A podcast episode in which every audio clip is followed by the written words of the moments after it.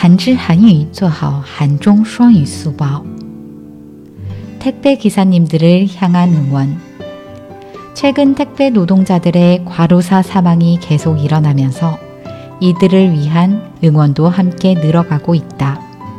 늦어도 괜찮아요 라는 문구와 함께 감사를 표시하는 주민들이 많아지고 있다.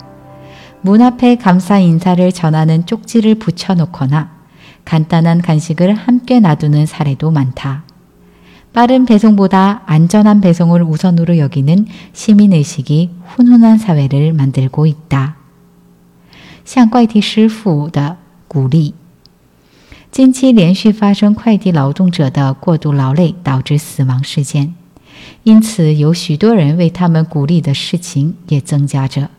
很多人用“晚了也没关系”等的句子跟一起对快递师傅表示感谢，在门口前会贴上类似的感谢纸条，或者会放一些点心等。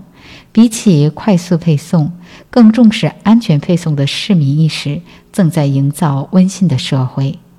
韩语资讯尽在韩知。